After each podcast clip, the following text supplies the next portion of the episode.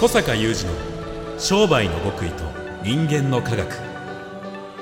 商売の極意。それは人の営みの秘密。人間の科学。それは商売に通ずる扉。ここでは学術研究と現場実践を併せ持った小坂雄二独自の視点からあなたの仕事と人生に役立つ情報をお伝えします。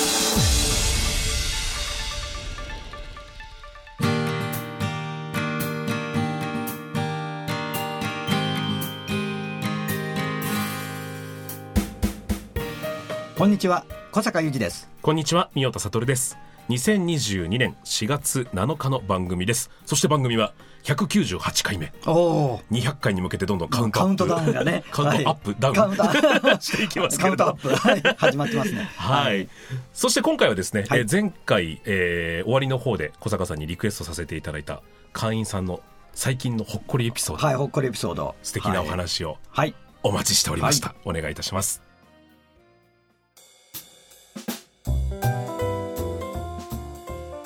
さあ新年度も突入していますけれども春めいたと前回ねおっしゃっていましたけれどもどんな話だったんでしょうか？あのねこれはあの先月ね、うん。3月にあったあの会員さんとの会話の中で出た話です。ごい盛り上がったんですけど、はい。まあ桜の話。はい。はい桜の話っていうのはね、えー何なのかというと、うん。とあるですねお菓子屋さん和菓子屋さん、うんうんうん。あの東北の方のですね、はい。和菓子屋さんがそのオンライン会合に参加なさっていてこの方の話が発端で、えー私もこことやってます私もこことやってますって言って盛り上がった桜の話なんですけども、うんうん。ちょっと聞いていただきたいんですが、はい。あの具体的に何があったのかを先にお話しすると、はい。その和菓子屋さんが、まあ、当時まだ、えー3月半ばですと東北ってまだ全然桜っていう感じでもうんうん。ないんですね。はい。だからそこで、えーお店の中にですね、今早咲きの桜っていうかあのお花屋さんとかで売ってるあるじゃないですか、はい。こう演出のために、うんうん。あのもう早く咲いてるやつを、まあ、売ってるみうたいな、んうん。でそういうものをこうちょっと買ってきて、うん。わーっとしつらえて、うん。こう一足早い春をどうぞみたいなね。いいですね。そうそうそう。いいですね。そういう感じではい。やった話なんだけどこれ非常に実はそのこの話自体はシンプルなんだけどこの向こう側にある話が深くてですね、でそれをあの盛り上がってかつこの桜のようなことをうちもこういうことやってますこういうことやってますってすごく会員さんのか話が出たんですが、はい。何がその深いのかというと、この和菓子屋さん最近入会なさった方なんですね。うん。である時まず入会なさって、えー一部ワクワク系のワクワク系マーケティングの一丁目一番地二番地と言われている活動をやり始めて、えーお客さんとのコミュニケーションを取り始めたりいろいろやり始めたら早速そのもうともとご当地で長くやっておられるので、まあ、私よく言うんですけど長く商売やってる方ってうっすらと地元のお客さんと絆ができてたりするんだけど、うんうんやっぱりその脆弱なんですね。うん。脆弱っていうのはどういうことかというとやっぱりいつ離れるかわからないし、はい。あるいはそれがそのうっすらしすぎていて、うん。まあ、業績に反映されてないとうんいうようなこことなんだけどもそういう絆を強くねうん。結び直してって言ったらこう早速お客さんからいい反応が嬉しい反応がいっぱい届くようになってきて、それでそのそのご報告をまず年明け早々にいただいたんだけどももうなんかがぜ本人がその仕事が楽しくなってきたっていうふうにそれには書いてあって、はい。なんかスイッチ入ってきましたみたいなはははね。で以前小坂さんの話を聞いた時からまあそのよしワクワクやろうと決断したんだけどその時からあのワクワクやって当然業績も上げたいしっていうのはいろいろあるんだけど一番その憧れてたっていうかいろんなその会員さんたちのエピソードを聞いていて皆さんがその仕事を楽しそうにやってると。うんうん。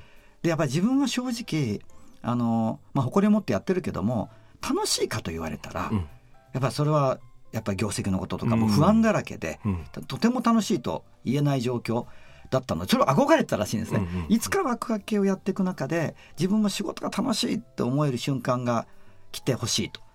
だ早速来ましたみたいなへね、ーでがぜなんかもうそのあの、まあ、お客さんからこういうお言葉をいただいたとか、はい。そういうお客さんからのあの今までなかったような嬉しいフィードバックの話がしたいなんだけどもうなんかその報告書になんかなんだろう灰になってる状態が 溢れていてですねいや結構あのお年の方なんですよ。はい。結構お年の方なんだけどなんかもう灰になってんの。もうペンが走ってる感じ。走っててなんか分量も多いし時々すごい大きな文字になってるし、ついに私にも楽しい商売がみたいな、えー、でその方なんですよ。はい。いらっしゃったのがね、はい。オンラインミーティング、うんうん。あのたくさん来られてる中で、うん。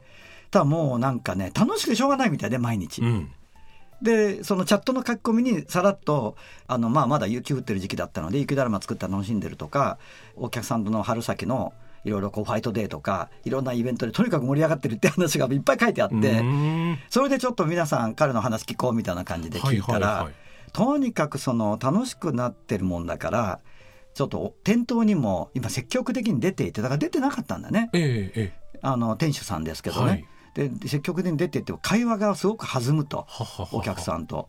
えそうするとまあそのお客さんもなんか会話が弾んでくるとあの楽しそうになるでしょ？うんうんとなんか売り上げの方もあのよ良いのですがそれはなんかこう反則を仕掛けてるわけじゃなくてなんか楽しく話してるとなんかお客さんがあれもこれもって言ってどんどんお菓子を買っていくとだから結果的に客単価もすごい上がってきて。で来店頻度も上がってきてみたいなことが、まあ、よくなるじゃないですか。うんうんでそうなってくるとなんか今まで全然思考がいってなかったその店内の、まあ、特にお店の方向けに私はしつらえって言い方をするんだけど、うんうんしつらえがあ寂しいなとかはい目が行くようになってきてそれからまだまだ遠く春がまだ遠いので先にお客さんに春を感じさせてあげようとかね、あーなるほど、うんそういうふうに思うようになってきて。うんうんうんうんじゃあ桜の枝買ってこようとかね、どんどん浮かんでくるんですよっていうんですね。あでまたその桜買ってきて一足早い春ですって言ったらまあ来店したお客さんがまあって感じになるじゃないーですか。うんうんうんだからこうなんかもうあったかいわけですよ。うんうんうんうんそのまだ寒い東北の中で店来るとあったかいと。はいはいはいでそれはもうお客さんだってなんか今日生青沼さんのお菓子買いに行ったら楽しかったななるじゃないですか。確かに。でまあただでさえもこれはもうあのコロナになってからずっと会員さんに言ってますけどこういうようなね感染症が全国に蔓延してみたいになるとみんな心冷えるんだとお客さんが。商人がもう冷えてどうするみたいなね、うんうんうん。お客さんが冷えてるからこそ商人は自分のお店に来てくれたりあの取引先がにお会いしたらなんか「あ君と会っただけであったかくなったよ」みたいなね、うんうんうんうん。そこ役目でしょみたいなことだったり。だけどそのそう言われたって自分の気持ちも沈んでたら、うん。自分でその気持ちを引き上げることって難しいからこういうとこにそのこういううちの会の場でなんかそうやってあったかいから、うんうんうんうん。そういう今のような話で盛り上がるんでね。うん。こういうとこに来るとああまあ火つくでしょみたいな、はいはい。焚き火に当たりに来んのよみたいな話はうんうんうん。してたんだけどあの話戻りますけど、はい。そういう感じに店がなってるもんだからそのコロナでもともと気持ち冷えてるのでよりこの落差っていうか、なんか今日あったかいみたいなね。それは行きたくもなるしまた行きたくもなるしついなんかついって言い方してたなその店主さんも。ついなんかお客さんもたくさん買ってると。いやなりますよと。だからちょっとハッピーなんだからまたそこのお菓子買って家に持って帰ってあのお茶入れて食べてる時にほんわかするのが蘇ってくるでしょうと、だかうん。らそういうことなんだよ商売はっていう。いやほおっしゃる通り本当に深いなと思ったのが、うん。その誰かを家に呼ぶ時とかってその人のことよく知ってるし大事な人だから、うんうん。こうしてあげたらきっと嬉しいだろうなとか、うんうん。彼は彼女はこういうものを提案したら提供したらあの楽しく過ごしてくれるだろうなってうん分かりますけれどもその店主さんもお客さんがより近く大切な存在になったからそうそうきっとそうそう。こうしつらえたら喜んでもらえるだろうとかっていうことも出てくるように。見えてきた。うん。なるほど。あと仕事が楽しいっていう感覚は、うん。ものすごく人のそういう大事なところにスイッチを入れるので、ええ。そのまあ、それが結果的にそういうアイデアとかね、はい。あのそういうところまで気が回っていくとか、うん。お客さんの気持ちによりこう分かるようになってくるとかおもんぱかれるようになってくるってところにスイッチ入ってくるのでそういうこともあるんですよ。でもやっぱりまあ悪いとまでは言わないけどやっぱり世の多くの商人仕事をやってる方々ってやっぱり情勢が楽ではないだけにどうやって売り上げ上げるかとか何を売ればいいんだろうとかどうやって集客すればいいんだろうじゃあ今だったらこういうのを使ったらいいんだろうかっていうふうそういうところに思考がいくじゃないですか。うんうんうんでそういうところでこうなんかこう眉間にしわ寄せてやっていて店の雰囲気があったかくはならないんですよ。うんうんうんでこれはほんわかした話なんだけど実はほんわかした話でもなくて非常にあのある意味商売今日の商売っていうのはどういうところをやっていかなければこの根っこの部分からしその業績良くなっていかないかってことを物語るクールな話でもあるんだようんね。なるほど。なるほど。だからなんかその一部分だけ見るとじゃあ桜の枝買ってきて展示したら売り上げ上がるんですかっていう、うん。そういうテクニカルなところにこう無理やり落とし込もうとすると変な話でしょ。う。でさっきあの他の会員さんもそれに呼応されて盛り上がったっていうのは、はい。それをしたら今度は通販やってる会員さんが、ええいやうちは同じようなことであの春先になるとそのピンク色の色紙をこの桜の花びらの型抜きをしてうん。それをこう散りばめてるとかね、ええなんかめちゃめちゃ喜ばれるみたいな、かわいい。あそれうちもこういうことやってるとかね、出るんですよ。うんうんうんうん。そうするとみんな「ああそれいいねいいねうちもやる」とかね。バはいはいはいはい。ーッとそこで1020とブワーッとそのほんの数分間でアイデア出てやってみようやってみようとこう盛り上がって、うんうんまあ、みんなあったかいでしょ？うん。でまたそれ店とか通販の会社とかあの取引先に対して持ち帰ってやってみたりするでしょ？そうするとまたそこであったかいものができるじゃないですか。うんうん。でまた喜ばれてそれで先ほどの和菓子屋さんも最初にスイッチが入ったポイントはお客さんから喜ばれてそのポジティブなフィードバックが返ってきたことですから、うんうんもう全循環ですよね、うんうんそれでまたどんどんアイデアが湧いてきてあれもやろうこれもやろうにスタッフもなっていくんですよ。うん。とも今みんなでそんな感じになってて、はいはいはい。そのお店。そういうことなんですよ。うん。で特にそもそもコロナで冷えてるのにまた冷えてるでしょ。はい。この社会情勢で。はいそれはまあなんせねテレビつけたらあれですから、うん。なんか毎日毎日感染者が何人って聞かされてるのもあれなんだけど、うん。これもあれですよ。うん。それはね怖いよって私が会員さんに言うのは私は人間の研究者ですからそういうことに人より詳しいですけどもああいう映像とかねニュースってねもう気がつかないままに下げていくんですね。人の心の温度そうです。僕もやっぱり子供関連のああいうニュース流れるって1時間ぐらい立ち上がれないぐらいダメージ受けたことありますし、うんうんうん。無視していいのかってことではないんだもちけど。ろんもちろん。だけどやっぱりね気をつけてほしいのはこう気がつかないままに下げてるんですよ、うんうん。あの心の温度が下がってるんですよ、うんうん。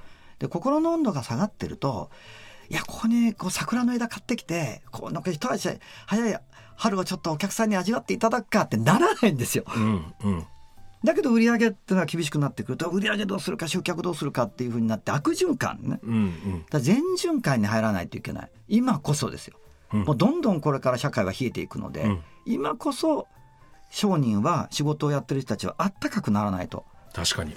とても思そっか。う、うん、そうですよね。身近にいる人家族友人お客さんみんな幸せにしていこうってあ本当にね。今は思わないとダメですよね。今こそうん。うん思わないと。それでねこのその社会の情勢に対してやれることは微力かもしれないんだけど、はい。でもその和菓子屋さんはお店にあの桜の枝を買ってきて立ていけたりあるいはその通販会社さんは型抜きしてあの花びら入れるっていうだけでできるんだもの、うんうん。そういうことが。できることはたくさんあるんだもの、そしてそれはさっきも申し上げたように実はその部分だけを見るとそれがビジネスになんか業績にね役に立つんですかって思われることが、まあ、実際あったりするんだけどもこういうことは一時が万事でこう日々にこういうものがこう散りばめられてるお店や会社っていうのは結局業績がいいんですうよ。ん。まあ、よくなるんですよ、うん。そのメカニズムは私ちゃんと科学的に説明できますけども、まあ、今日は割愛しますけれどもそういうものなんですよ。今こそほっこりしたね、はい。ふわふわと温かい世界を、うんは作りたいよねと、うんでそれはなかなかさっきから言ってるように自分一人でいると沈んでいくからやっぱり別にうちの会のみならず、はい。その温かいうん。場所に行って、まあ前回ももその会員さんとも話してたんですけど、まあ、その焚き火に当たりに行くみたいなね、うんうん体温冷えたら当たりに行くでしょと、はい。火にと。あの感じであのそういう焚き火とかまあ時にキャンプファイヤーみたいなね、うん。そういうなんか火に当たらないとっていう。はいやっぱり小坂さん200回はキャンプファイヤーしキャましょう。ンプファイヤーね。それいいね。200回キャンプファイヤーね。番組200回は皆様もご参加いただけるような何かこうオンラインを通じてのいいですね。イベントをあキャンプファイヤーね。キャンプファイヤーをはい。そね。そこに来ると、はい。オンラインうん。なりね、うん。そこにく接続すれば、まあ、心温かくなると。はいいいですね、少し先の話になりますので、えー詳細が決まりましたら、はい。えー200回の、えー小坂雄二の商売の極意と人間の科学、えーオンラインイベントキャンプファイヤー。はいキャンプファイヤー。はいキャンプファイヤ詳ー細を、えーメルマガもしくはフェイスブックなどで、えーお伝えしますのでまずは登録をお願いいたします。すねはい。そして登録といえば、はい。小坂さんの YouTube はい。はい、こちらも登録していただいて、動画での小坂さんのね、えーコンテンツを楽しんでいただきながら、その動画の概要欄にあるんですけれども、公式 LINE も始められたんですよね。そうそう。これはねちょっとあのリスナーの皆さんにもお伝えしておかなきゃいけないのは、はい。そう始めたんですが、ここであの普段 YouTube とかでもお話ししていないちょっと特別な話をしている動画をプレゼントしてるんですね、はいこれがめちゃくちゃ評判が良くて、うんすごい勢いで今登録者が増えてるえーので、これぜひポッドキャストをお聞きのあなたにも LINE 公式アカウントの方ご登録いただきたいなというふうに思いますね。はい、ありがとうございまます。YouTube ではそのまま小坂さんのお名前入れていただければ、小坂雄二で、えー検索していただければ、えーアカウント出てきますし、そちらの概要欄で、はい概要欄公式 LINE の方もはいチェックをお願いいたします。では皆様、まあ、まずは199回ま まだだカウントアップありますし、はいそして200回の、えーキャンプファイヤーでお会いしましょう。はいありがとうございましたあ。りがとうございました。小坂雄二の商売の極意と人間の科学。ここまでのお相手は、小坂雄二と三代悟でした。